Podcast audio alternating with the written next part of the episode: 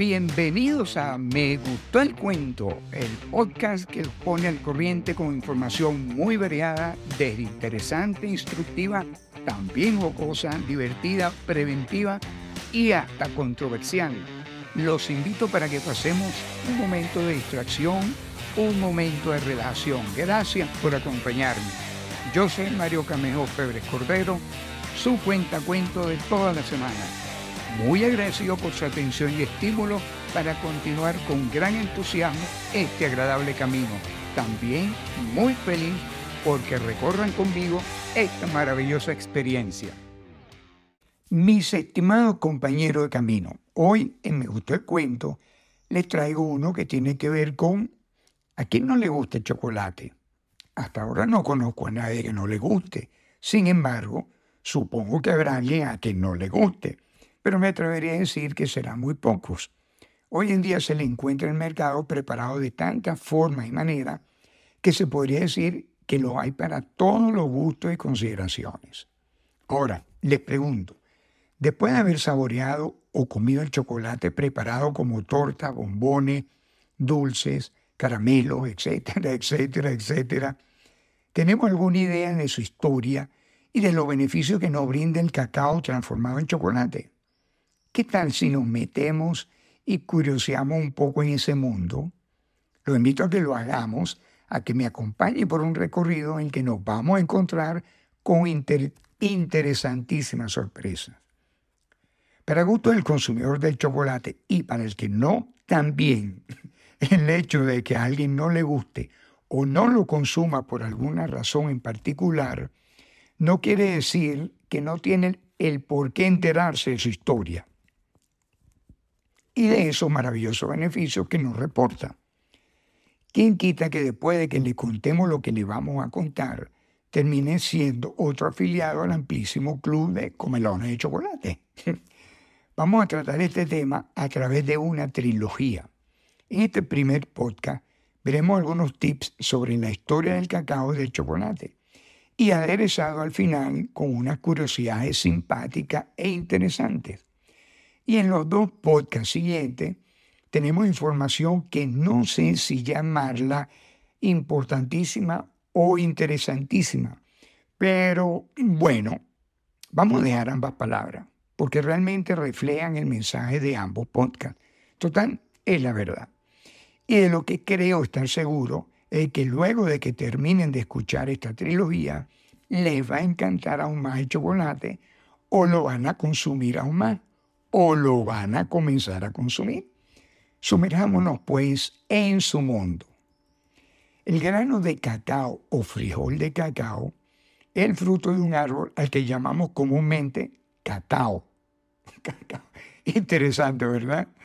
Realmente su nombre científico es Theobroma cacao. En griego, Theobroma quiere decir alimento de los dioses. Según restos arqueológicos que datan de unos 5.300 años de antigüedad, pertenecientes a la cultura maya Chichimpe Marañón, este árbol es originario de la provincia Zamora Chichimpe, situada en la región amazónica del Ecuador. De acuerdo con estudios arqueológicos, fue la cultura omeca del periodo preclásico de Mesoamérica y ubicada en los estados de Tabasco y Veracruz en México, quienes iniciaron la domesticación de la planta del cacao hace más de 3.000 años. ¿Qué tal si hacemos un pequeño paréntesis y veamos brevemente información de ese periodo? La verdad que no está de más. Mesoamérica significa América Media. Geográficamente, Mesoamérica estaba conformada por los países centroamericanos de Costa Rica, Guatemala, Nicaragua, Belice, El Salvador, Honduras y por los estados sureños de México, Veracruz, Yucatán, Chiapas, Puebla, Campeche, Guerrero, Tabasco, Oaxaca y Quintana Roo. Los pueblos mesoamericanos estaban constituidos por una civilización indígena conformada por una gran diversidad de pueblos étnicos y lingüísticos que incluso algunos han perdurado hasta nuestros días. Según lo he entendido, el inicio de la civilización mesoamericana lo relacionan con la aparición de la cerámica, cuyos indicios más antiguos están asociados a los hallazgos de Puerto Marqués en el estado Guerrero, siglo XXVI a.C., y a los de Purrón del Valle de Tehuacán, en el centro de México, siglo XXIV a.C. Entre las culturas que se manifestaron por las diferentes regiones mesoamericanas están muchas de posee, las hemos nombrado, las hemos escuchado infinitamente, los mayas, los aztecas, los olmecas, los toltecas, los mexicas, los chichimecas, los teotihuacanos, los zapotecas, entre otras. Sin embargo, la Olmeca fue considerada la cultura madre de Mesoamérica como consecuencia de la gran influencia que ejerció en toda la región. La estructura social que tenían esos pueblos se fue conformando por etapas. Al principio, la diferencia entre los grupos sociales casi no existía. Sin embargo, con el transcurrir del tiempo, la sociedad se fue estratificando y jerarquizando fuertemente prevaleciendo de esa manera hasta la conquista española. Veamos como ejemplo la estructura social de los Olmeca. El grupo social más numeroso se encargaba de la producción agrícola. El segundo grupo estaba formado por los comerciantes, constructores y artesanos. Y el último grupo, los dirigentes, los guerreros, los sacerdotes y los arquitectos élite.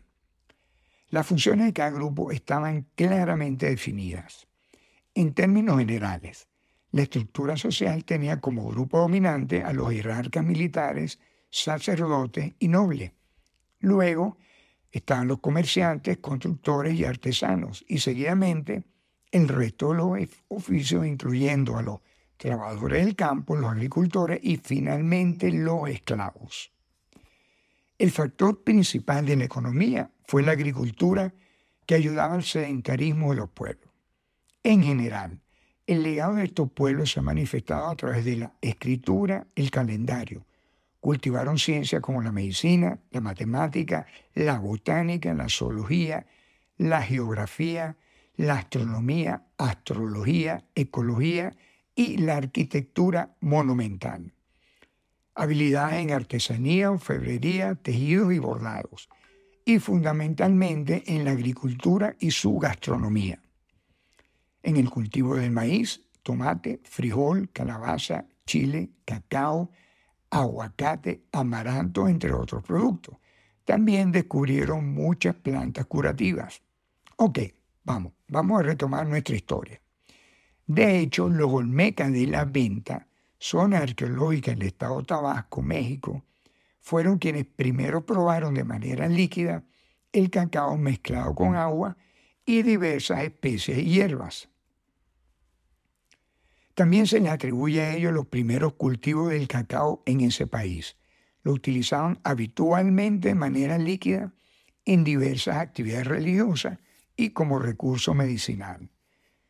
Luego de los Olmeca, el cacao llamado por ellos cacao con doble K y W fue conocido y utilizado por los mayas de Tabasco, quienes lo llevaron al territorio maya de la península de Yucatán en México y a, Centroamérica. Luego pasaría a los aztecas en el altiplano central de Mesoamérica. Las habas o semillas de cacao llegaron a considerársele de tal importancia económica que la utilizaban tanto los mayas como los aztecas como moneda. La cantidad de grano indicaba el valor de lo que se comercializaba. Sobre el particular existen testimonios. Por ejemplo, con 10 granos se compraba una liebre y con 100 granos se podía comprar un esclavo. Normalmente se ha venido considerando que el origen de la palabra socoalt, entre paréntesis chocolate, viene de la lengua azteca náhuatl, que se refiere a una bebida espumosa hecha de cacao.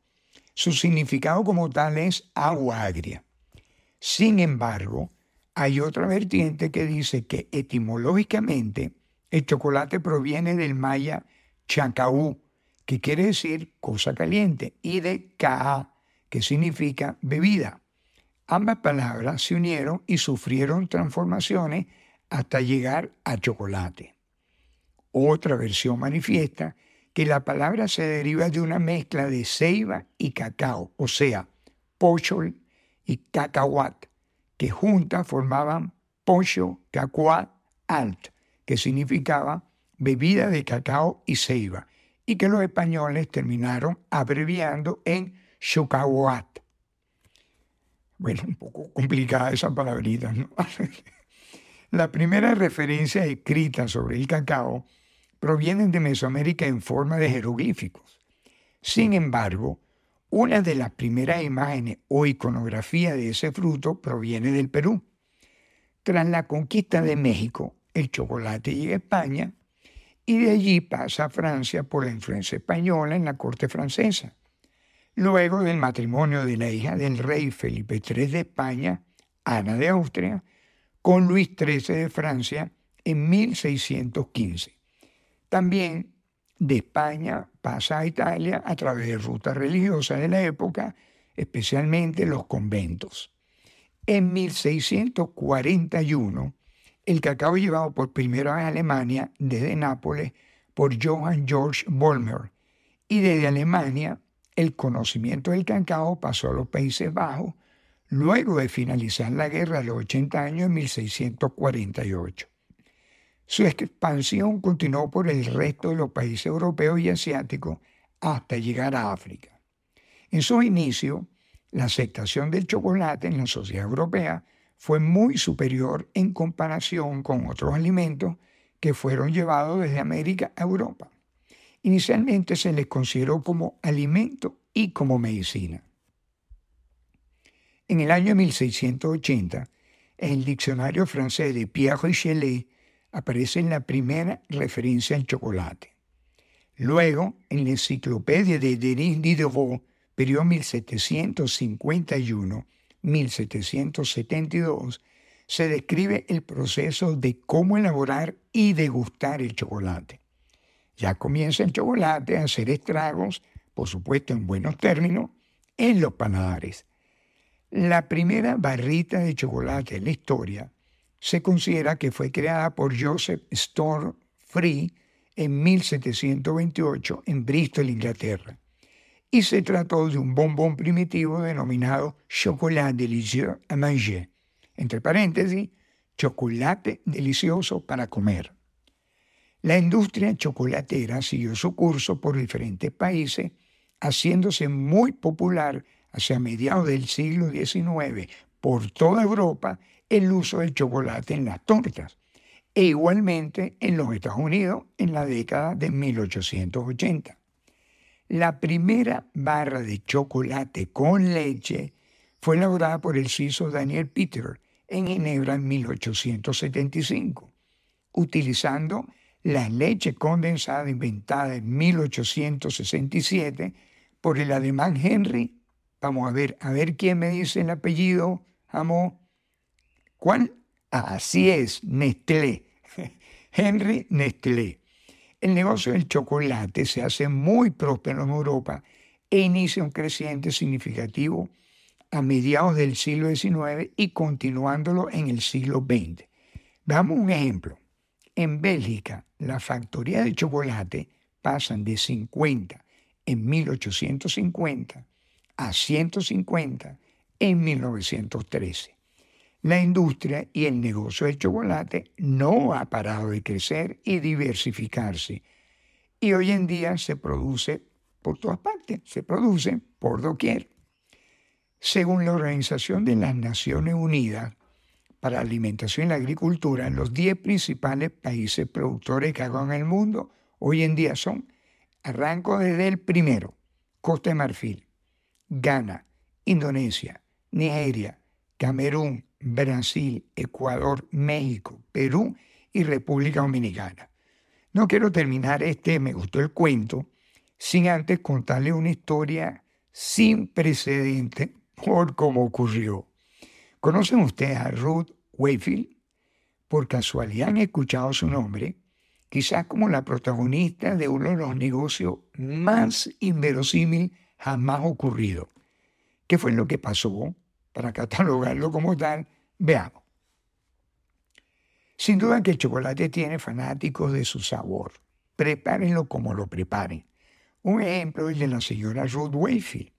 Y se preguntarán, ¿y quién es esta señora?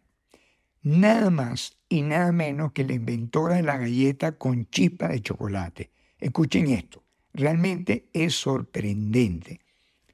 Cambió la patente de su invención por un dólar y por chocolate por el resto de su vida. Que, aunque no lo crean, es en serio lo que les estoy contando. Veamos cómo fue eso. Supongo que todos conocen las muy famosas galletas cookie, la famosa galleta con trocito de chocolate. Pues claro, son famosísimas. Escuchemos su historia, por supuesto, muy resumida. Ruth Wayfield, 1903-1977, oriunda de East Walpole, Massachusetts, después de haberse licenciado a los 20 años en la Universidad de Framingham State University, inicia su carrera académica dando clases como dietética y gastronomía. Para 1930, ya fuera del ámbito académico, se había casado y adquirido una casa en su estado natal, a la que llamó The Toll House Inn, una antigua casa de posta que la transformó en posada y atractivo turístico. Por supuesto, donde la comida era la característica fundamental del atractivo de la posada. Un día de 1938, mientras horneaba una galleta de chocolate, se percató de que no tenía chocolate en polvo, que era indispensable para darle el color y el sabor que requería. En vista del apuro, decidió cortar en pedacitos una barrita de chocolate Nestlé y ponérselo a la galleta antes de hornearlas. Las galletas salieron del horno con sus trocitos de chocolate sin derretir. En este punto es donde su vida cambió de manera sorprendente para siempre.